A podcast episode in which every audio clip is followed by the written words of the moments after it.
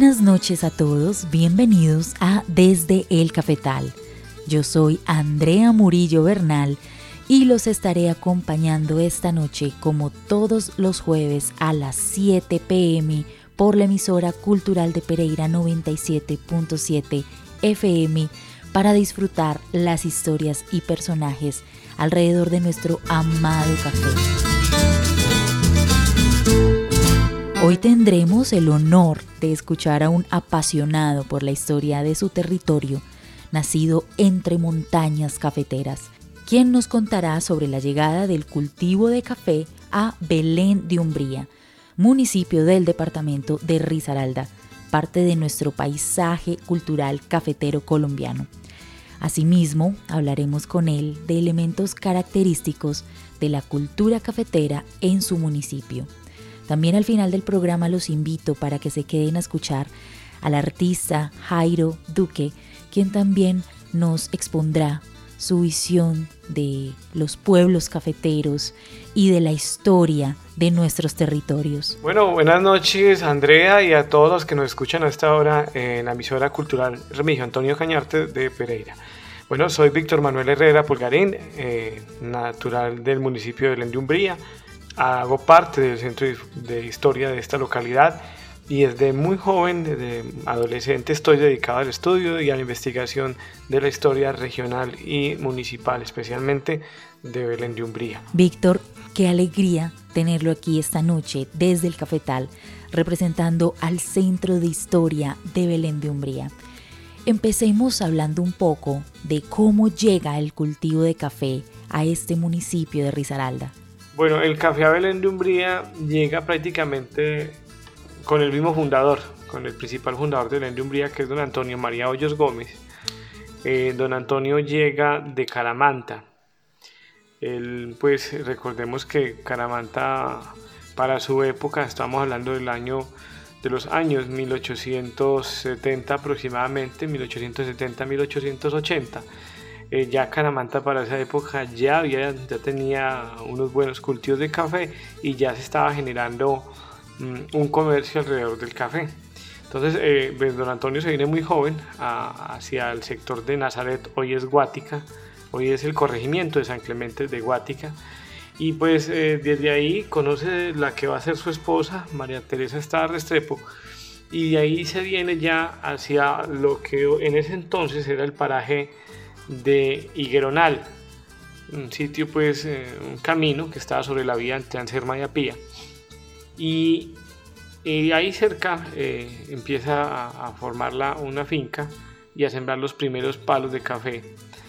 Eh, pues con esto es el pionero de la caficultura en Belén, pero también él ya había tenido también tenía unas familias que estaban, familiares de él que ya estaban en la zona y estas personas también empiezan a cultivar el café, los familiares de él, y empiezan a, tener un comercio con caramanta, pues recordemos que son naturales de allá, entonces llevan las recuas de mulas con el café ya producido a venderlo a Caramanta inicialmente. Otros eh, empiezan a llevarlo a Medellín, imagínense eh, desde Belén hasta Medellín en mulas.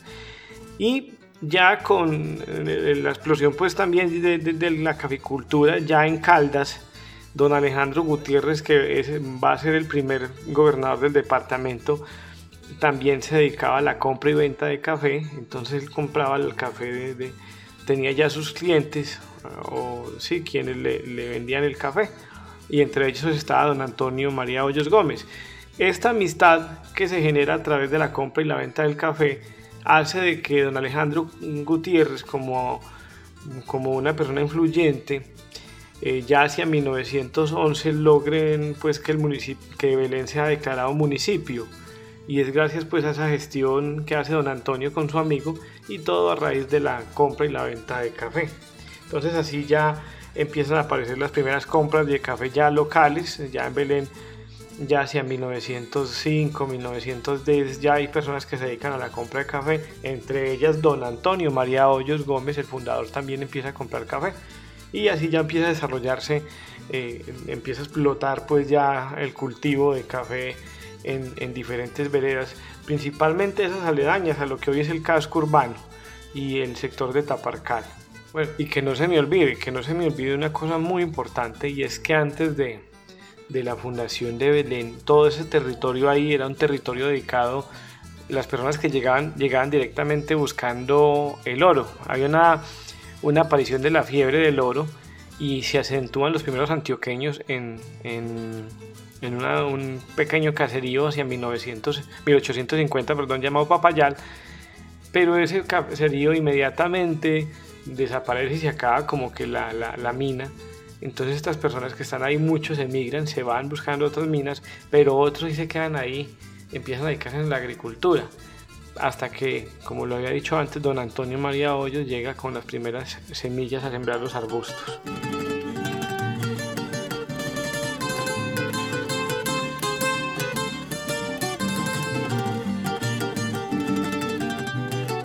Mm, Víctor, ¿y cómo caracterizaría usted la caficultura belumbrense? En contraste con la caficultura de otros municipios cafeteros de esta zona del país? Bueno, la caficultura en Belén, como lo dije anteriormente, ha, estado presente desde su fundación, prácticamente poco antes de su fundación. ¿Y eh, qué lo diferencia? Belén tiene algo muy importante. Eh, a pesar de que en Belén no vemos grandes haciendas ni grandes latifundios, en Belén observamos pequeños minifundios y hace que las, las, fincas sean fincas familiares, no son pequeñas y hace que todo mundo, pues muchas personas en Belén tengan su pequeña pequeña finca, pues no de tamaños desproporcionados ni el tamaño eh, de una vereda como ocurre en otros municipios, pues como por ejemplo Santuario, donde se ve mucho el latifundio. Y en Belén eso hace de que, pues, de cierta manera, todo el mundo tenga su finca y en épocas de cosecha sea una actividad muy familiar.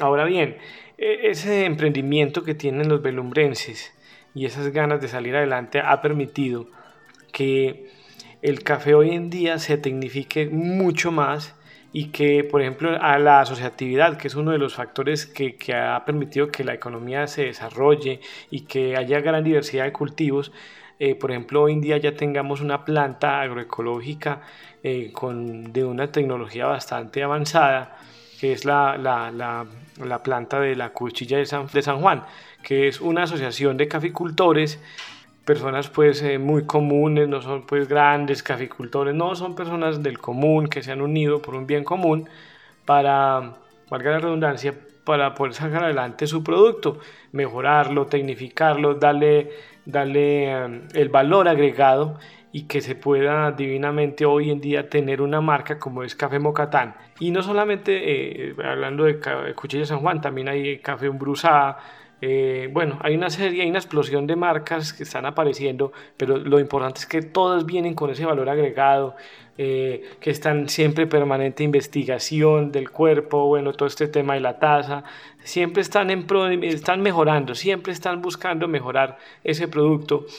Y hoy en día, pues, eh, a pesar, como lo he dicho anteriormente, muchas personas han cambiado el cultivo o lo han diversificado, bueno, ya no tienen eh, solamente café, también tiene el plátano que ha tomado bastante fuerza.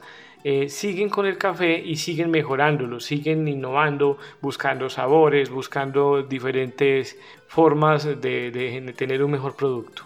Tengo para decirle también que Belén ha sido en muchas ocasiones el primer productor de café eh, del departamento. También hay alrededor del café, también ha surgido una industria. Ahí, por ejemplo, reconocemos una, o destacamos, por ejemplo, la industria de agrometálicas gallego, que es una empresa netamente local y que hoy en día está exportando maquinaria para el beneficio del café a diferentes países como Ecuador, Costa Rica, Centroamérica en general, eh, aquí entre Colombia, departamentos como el Huila, donde ya prácticamente estamos llegando a la computarización de, esos sistemas para, para el beneficio del café. Entonces, no solamente es la, producción directamente del grano, sino también de todo lo que es el, procesamiento, el, beneficio del café. Eso también nos diferencia de esa producción eh, regional, en el ámbito regional del café. Es imposible negar que la llegada del café a los diferentes municipios marcados tradicionalmente por su cultivo los transformó a tal punto que logramos por esta huella ser declarados patrimonio de la humanidad como paisaje cultural cafetero. Cuéntenos, en el caso de Belén de Umbría, cómo ha sido ese impacto de la caficultura en la economía y en el desarrollo del municipio. Bueno, el impacto del café en la economía del municipio, digamos que es de un todo.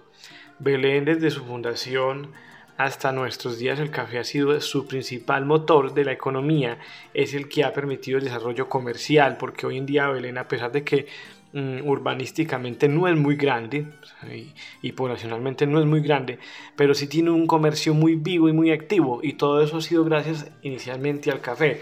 En los últimos años sí, hay que reconocer que el plátano se ha metido por los lados y ha permitido que de cierta manera le haya robado un poco de espacio el café aunque muchos caficultores pues siempre optan por tener café y plátano permanentemente, eh, pero el impacto eh, en la economía ha sido fundamental. Belén no sería lo que es hoy si no fuera por el café. Y, y hoy que, que, la, que muchos caficultores están tecnificando y están sacando sus propias marcas y que están llevando el producto ya transformado, eh, también está empezando a generar muy buenos efectos porque muchos caficultores ya no están hablando de vender el café ya en las cooperativas, sino que ya uno conversa con muchos eh, productores que están hablando ya de exportar eh, ya algunos eh, pequeños encargos a, Europa, a Estados Unidos, y pues de todas formas es buen pago.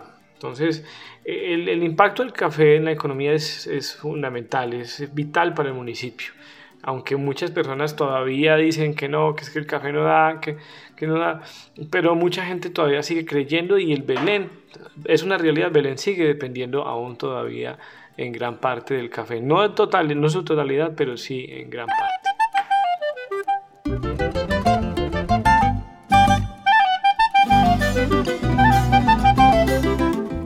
Ya en términos de huella cultural y teniendo en cuenta que el principal fundador del municipio, Antonio María Hoyos Gómez, provenía de Antioquia, más exactamente de Caramanta, como nos comentaba usted al principio, ¿cómo se expresa el impacto de la llamada colonización antioqueña en el desarrollo de la identidad de Belén de Umbría? Bueno, esto es una pregunta que, pues, que en muchos lugares todavía hay gente crítica, pues porque eh, unos dicen, no, que es que la gente en Belén es muy paisa o se cree paisa, o que es que la gente de Risaralda se cree paisa y que no son paisas. Eso es un cuento de nunca acabar. Eh, otros dicen, no, que es que, es que la gente, que es que, somos cauca. Mm, yo creo que es un tema debatible. Y pues que cada pueblo tiene su historia. En el caso de Belén, eh, Belén ha tenido diversas eh, oleadas de, de, colonización antioqueña. Aunque pues la historia nacional habla de cuatro etapas, nosotros ah, podemos hablar de más, porque las últimas eh, para, a nivel nacional terminaron, o sea, como lo reconoce la historia, hacia 1910-1920. Pero vemos que en Belén la gente de Antioquia, especialmente el suroeste, municipios como Jardín, Andes, perdón, Betania, eh, Hispania, el mismo Jericó, eh, Támesis, el Caramanta, eh, aportaron muchos, eh, muchas personas que llegaron hacia los años 40 y 50, eh, huyendo de las violencias, porque pues también así fueron las mismas de los años de los, del principio del siglo, del siglo, del siglo XX, también llegaban de las mismas zonas, pero entonces esta es una segunda capa o una última capa, entonces eso hace que, que la identidad de Lumbrense se forme y tenga mucho muchos rasgos de, los municipios del suroeste, el acento, eh, muchas formas, inclusive los alimentos, la forma de, o sea, uno encuentra muchos rasgos cuando uno va a jardín, eh, uno ve muchos rasgos del belumbrense. Usted ve el belumbrense eh, representado en el jardineño y viceversa. También los apellidos. Usted actualmente usted puede hablar de 50 familias pues ya obviamente de ciertas edades, ya de edades avanzadas, que son parientes de las eh, personas de, de, este lado de acá de la montaña. O sea, es que la, la, distancia que tiene Belén con Antioquia en línea recta no sobrepasan los 50 kilómetros. Entonces, mmm, hay mucho tránsito y actualmente hay mucho tránsito entre gente del suroeste antioqueño con Belén, con Mistrató, con Guática. Entonces, eh, la, la, la, cultura del hombre es muy paisa, así mucha gente lo diga que no Eh, hay una cierta influencia del norte del valle, pero es que el norte del valle pues también tiene muchos rasgos y muchos, eh, muchas, muchas tintas eh, paisas, entonces mm, esa, esa identidad de lumbrense es muy antioqueña, muy paisa en su gastronomía, en sus dichos, los mitos y las leyendas, la construcción, la arquitectura. La arquitectura belumbrense, que a pesar de que lamentablemente el modernismo acabó con grandes casonas, uno podía observar los, las, los calados en los comedores, el calado en los balcones, los colores de las casas. Y yo ahí sí tengo un reparo, porque es que últimamente a nosotros nos han vendido que los colores de, que los colores eh, de la arquitectura pues son vivos. No, la arquitectura antioqueña original nos hablaba de mínimo dos colores y unos colores no tan llamativos. Ya con la aparición de, del Quindío, ya con su boom del turismo hizo de que empezaran a meterle más colores más vivos y todo esto, pero los colores inicialmente que se pintaban las casas no pasaba el verde manzana, el amarillo claro, el azul claro mm, y los rojos ya más vivos se dejaban en las fincas, pero todo eso pues hoy en día ya con una nueva oleada y unos nuevos colores pues nos han mostrado un tipo de, de forma de pintar las casas mucho más vivos, mucho más alegres, muy diferente a los más parcos, a los más conservadores que, teníamos anteriormente. Mm, un ingrediente que tiene Belén de esa, de esa, de esa, de esa escultura antioqueña es el poncho. Indudablemente el poncho no se ha quitado, no, siempre ha estado y aún se conserva, al igual que el sombrero. La gente es muy común ver siempre utilizar el sombrero y el poncho en Belén. Eso definitivamente es algo que es difícil que, que se mueva, incluyendo las nuevas generaciones les encanta usar el poncho y el sombrero. Entonces, sí, básicamente eh, eh, el impacto de esa, de esa colonización antioqueña aún se vive y se siente en Belén con mucha fuerza. Hay un elemento distintivo de la cultura de Belén de Umbría, a diferencia de otros municipios cafeteros en donde solemos ver el famoso Jeep Willis y es el Carpati. La plaza del pueblo se encuentra rodeada de estos coloridos y robustos carros que son una versión rumana del campero gas soviético.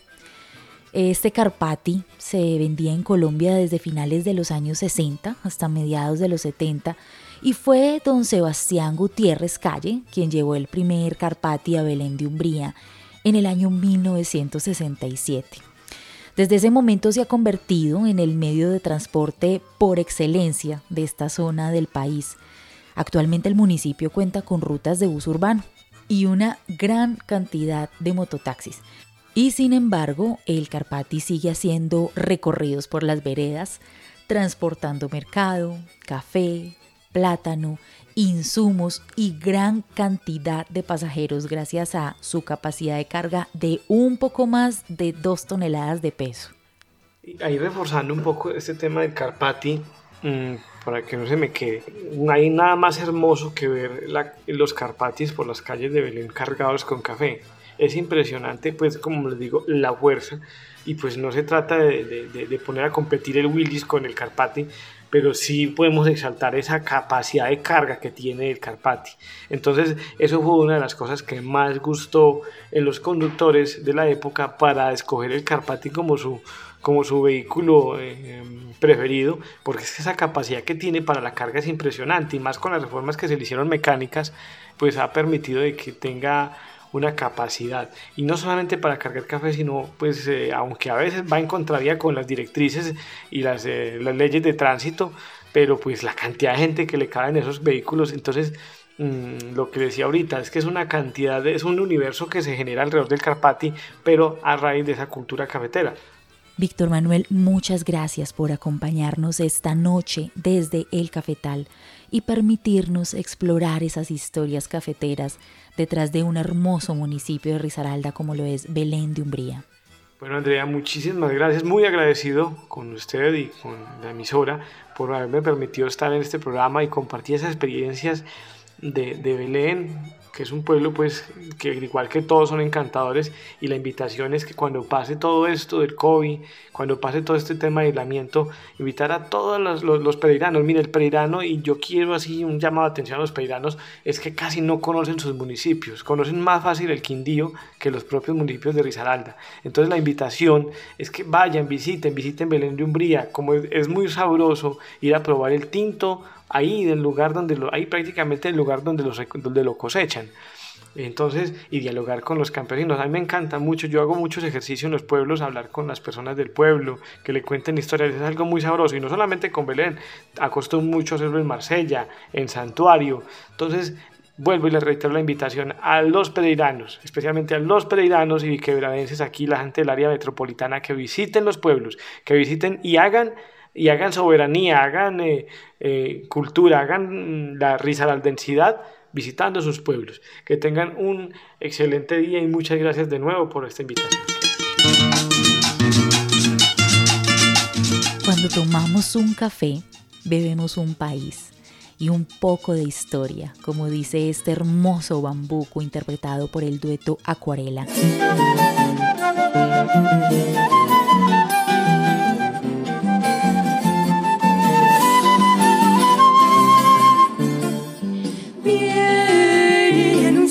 El sol, que el día llegó y asoma su cara triunfal. Pero ese sol primero, agua cafetero, ya nos sorprende en el cafetal.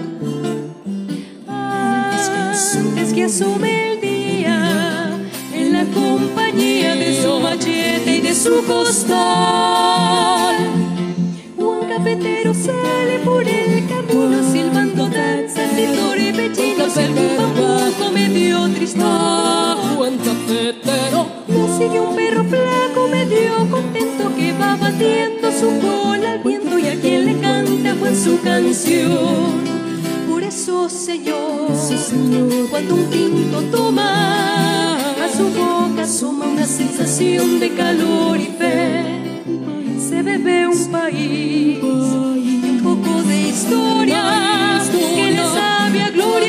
se está tomando un café.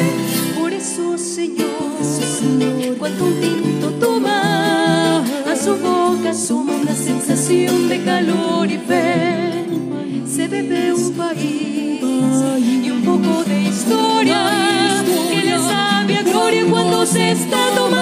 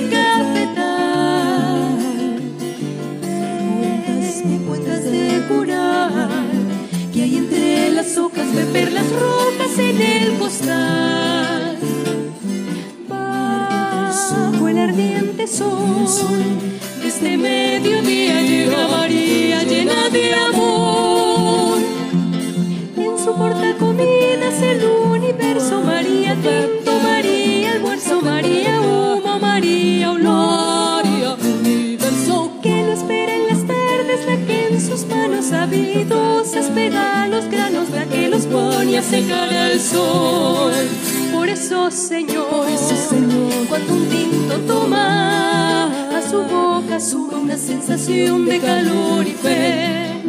Se bebe un país y un poco de historia. Que le sabe a gloria cuando se está tomando un café. Por eso, Señor, Por eso, Señor, cuando un tinto toma a su boca suma una sensación de calor y fe se bebe un país y un poco de historia que le sabe a gloria cuando se está tomando un café. La cultura es la poesía de un pueblo, dice nuestro corresponsal cafetero de esta noche, quien además de hacer parte como Víctor Manuel Herrera, nuestro personaje cafetero de hoy, del Centro de Historia de Belén de Umbría, habita este pueblo con la certeza profunda de pertenecer a la montaña y con la misión de habitar el mundo entero sin que su alma la abandone siquiera. Jairo nos hablará de la importancia del rescate, conservación y divulgación de la historia de nuestros pueblos, llevándonos a una reflexión sobre nuestra identidad, nuestras raíces, lo que tenemos y lo que somos. Andrea, muy buenas noches, muchas gracias por la invitación. Es un honor para mí poder compartir con todos ustedes un poco de mi pensamiento y mi mirada de pueblo. Saludos para todos los oyentes de la emisora cultural de Pereira. Habitante de un pueblo cafetero y montañero, desde el cafetal, soy Jairo Duque, fotógrafo de profesión y hago parte del Centro de Historia de la Umbría. Para comenzar quiero compartir un poema de Gonzalo Arango, Plenitud. Siempre he sido feliz en esos lugares antisociales donde el peligro tiene un aroma seductor y el hombre solo el hombre con toda su miseria y grandeza. Lo poco que sé de la vida lo aprendí en esos arrabales donde la oscuridad atrae la aventura y la violencia se acuesta con el amor, la inocencia con el crimen. Una vez más descubro que lo único hermoso y auténtico que tiene una ciudad está en su pueblo, el pueblo como tumulto humano, vital, generoso, instintivo, opuesto a la élite de almas maquilladas, difuntas. Andrea, siempre he considerado que la cultura es la poesía de un pueblo y es desde aquí que podemos conocer realmente la esencia del paisaje cultural cafetero. Esa identidad, eso es lo que nos hace únicos y todo esto lo encontramos alrededor de un parque, en un café cualquiera, en una casa de bareque, de tapia, de techo de barro, en una plaza de mercado, en una galería, en el diario cotidiano.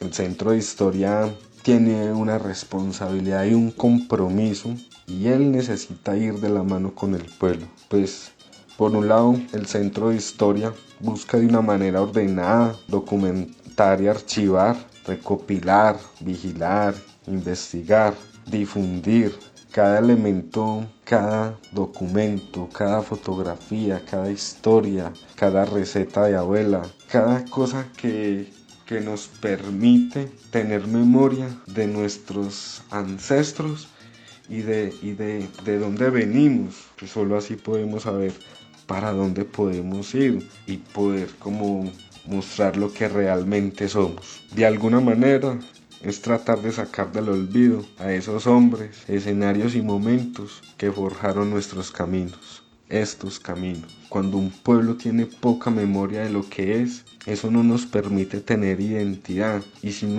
identidad no hay sentido de pertenencia. Hemos desconocido cómo era nuestra gastronomía, cómo eran nuestras costumbres, nuestras calles, nuestras casas, cómo eran los cultivos, incluso la economía. Todo eso en conjunto de cosas que, que podemos encontrar en libros, en videos y hasta en novelas, pero que definitivamente esa esencia se encuentra en el día a día de cada pueblo de este paisaje cultural cafetero y no solo en el pueblo. Cuando hablo de pueblo me refiero a su zona urbana y su zona rural. Es en este punto donde tienen que ir de la mano el centro de historia y las presentes y venideras generaciones que, muchos pueblos por el afán de generar turismo o dar a conocer nuestro territorio, ya sea por inocencia o por ignorancia, hemos cometido esos errores contando falsas historias, vendiendo como propio vestimentas de otras regiones, que aún siendo de, nuestro país, de Colombia, no nos pertenece como, como región. Incluso hemos llegado hasta imitar estilos europeos. Pero bueno, tener en cuenta que hemos tenido un poquito de influencia más en esta cultura de esos colonos que venían también de una cultura española, pero que hoy en día digamos que, que estamos dejando a un lado como esas cosas simples, esas pequeñas cosas que nos hacen únicos y es porque pienso o creo que socialmente ha ocurrido un fenómeno que nos ha afectado o que nos ha hecho mucho daño como cultura, como paisaje, y es el creer que quedarnos en un pueblo o en el campo es sinónimo de fracaso y que el irnos para la ciudad es sinónimo de triunfar. Esto ha afectado el relevo generacional, se va perdiendo esa, esa, esa cadena de costumbres, de historias, de familias, de apellidos y que incluso nuestros cafetales extrañan el guamo, la poma, hemos extrañado las cocadas de la abuela y pocos saben de los traguitos en la mañana, un café recién hecho en aguapanela. Aprovechando que estamos en el cafetal, quiero transmitir un mensaje de amor y, de conciencia, de, de esperanza incluso, que hay que aceptar que, que los tiempos cambian, que las casas se deterioran, que las generaciones mueren y nacen, pero que una sola cosa nos pertenece en estas almas de arriero y culebreros, una sola historia y diversas maneras de contarla. Y que esta mirada de pueblo o mirada al pueblo, aún creo que podemos seguir siendo paisaje cultural cafetero si conservamos lo que tenemos y mostramos lo que somos. Pues tengo entendido que lo que más quisieran los turistas y vecinos sería conocer la esencia de nuestra historia, de nuestra cultura y de nuestra gente. De alguna manera, siguiendo el legado que dejó Juan Julián Gil, que es que la historia no puede quedar en una sola mano, necesita de muchas manos para que presente y futuras generaciones tengan acceso a ella y nunca olviden lo que somos, lo que hemos sido y lo que seremos. Cada día aprendemos algo nuevo y nos sorprendemos. Andrea, buen café para todos. Tanta conversadera me hizo perder medio jornal. Pero no se preocupe, misi Andrea, que Belén de Umbría la espera. Saludos de nuevo para todos. Muchas gracias por este espacio y que sigamos compartiendo de un buen café desde el cafetal en la emisora cultural de Pereira. Buenas noches. Jairo, gracias por este encantador mensaje con el que nos despedimos esta noche, extendiendo la invitación a todos ustedes que escuchan este programa a recorrer nuestra historia, nuestras raíces, a reconstruir nuestra identidad, a mirar atrás para rendir tributo y reconocer lo que somos, sea que vengamos de las montañas, de las costas, de la selva, o que nuestro origen nos llame fuerte desde el cafetal. En la dirección general de la emisora cultural de Pereira, Remigio Antonio Cañarte, 97.7 FM, Diana Vega Baltán. Producción técnica en esta noche de Mildred Sánchez. Libretos y locución quien les habla, Andrea Murillo Bernal. Los espero el próximo jueves a las 7 de la noche desde el cafetal.